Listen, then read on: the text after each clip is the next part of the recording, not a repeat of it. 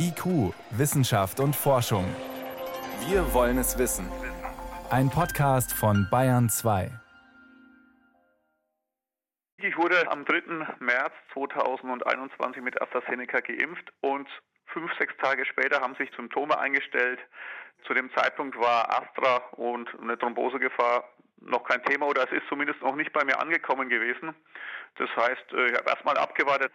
Dann hat sich weitere fünf, sechs Tage danach herausgestellt, dass es eben sich um eine Thrombose handelt.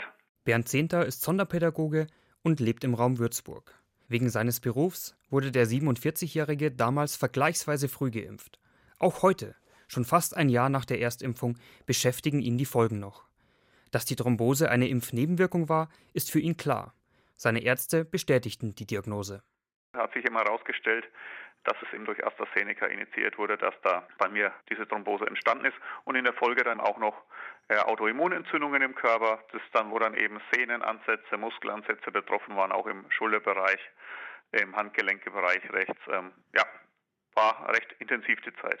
Seine schweren Nebenwirkungen haben er und sein Arzt im Frühjahr auch an das Paul-Ehrlich-Institut, kurz PAI, gemeldet. Dort werden für Deutschland zentral Verdachtsmeldungen zu Nebenwirkungen gesammelt. Das bundeseigene Institut gibt regelmäßig Sicherheitsberichte heraus.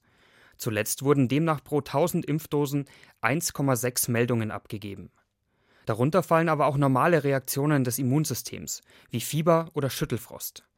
Für schwerwiegende Reaktionen, also zum Beispiel eine Herzmuskelentzündung, lag der Wert bei 0,2 Meldungen pro 1000 Impfungen. Präsident Klaus Zichotek. Wichtig ist wahrzunehmen, das sind Verdachtsfallmeldungen und nicht unbedingt Nebenwirkungen äh, von bestimmten Impfstoffen.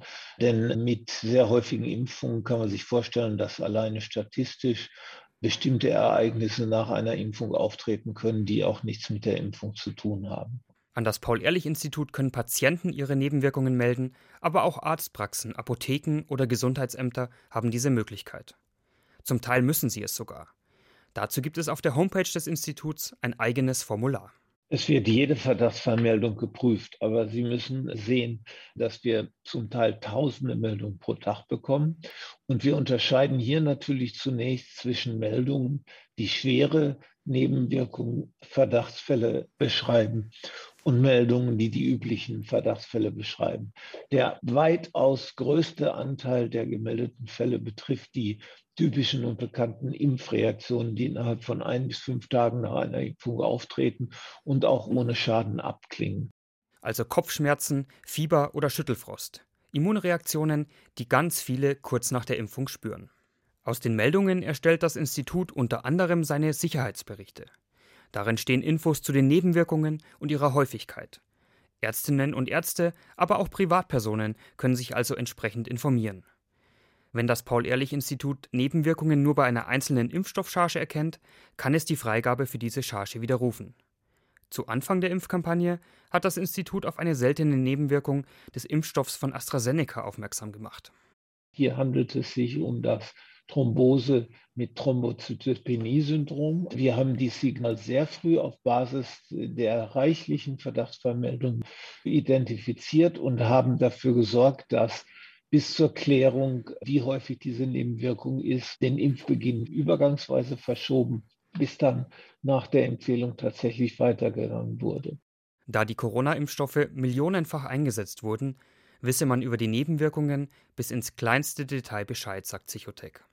Das sollte den Menschen Sicherheit geben, dass die Impfstoffe erstens sicher und hochwirksam sind und zweitens das Paul-Ehrlich-Institut bei neuen Erkenntnissen schnell reagieren kann. Die Daten fließen auch in eine Datenbank ein, die Nebenwirkungen aller europäischen Mitgliedsländer sammelt.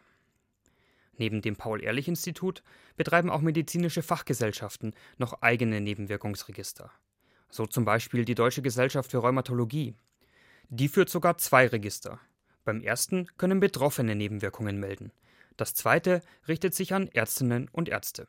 Da fordern wir allerdings schon dazu auf, Nebenwirkungen, die über das normale Maß, was jede Normalperson auch durchaus empfindet, nach einer Impfung hinausgehen. Also irgendwelche rheumatischen Symptomverschlechterungen oder ungewöhnliche Symptome oder ungewöhnlich starke Reaktionen. Und das erfassen wir auf der Arztseite, sodass wir also jetzt diese zwei Register haben. Und was geschieht damit? Das wird wissenschaftlich ausgewertet. Professor Christoph Specker ist Vizepräsident der Deutschen Gesellschaft für Rheumatologie. Das eigene Register ist sinnvoll, sagt er. Denn das Paul-Ehrlich-Institut erfasse manche Infos nicht, die aber für Rheumapatienten und ihre Ärztinnen und Ärzte wichtig sind. Ein Austausch mit dem Paul-Ehrlich-Institut findet aber statt. Auch international tauscht sich die Gesellschaft aus, vor allem mit Blick auf die rheumatologische Seite. Zum Beispiel dahingehend, warum ist es denn vielleicht so, dass bei Rheumapatienten die eine oder andere Nebenwirkungen seltener oder vielleicht auch mal häufiger auftritt? Zum Beispiel die Angabe verstärkter Gelenkschmerzen, die wird bei Rheumapatienten immer häufiger sein als bei Normalpersonen. Aber dass sie insgesamt weniger reagieren, ist mit bestimmten Medikamenten gut zu erklären. Und das weiß das PI zum Teil dann nicht direkt. Und wir können dann direkt sagen, ja, das sind die Patienten, die bekommen dieses Medikament und damit ist das erklärt. Also das macht schon Sinn, sich da auszutauschen.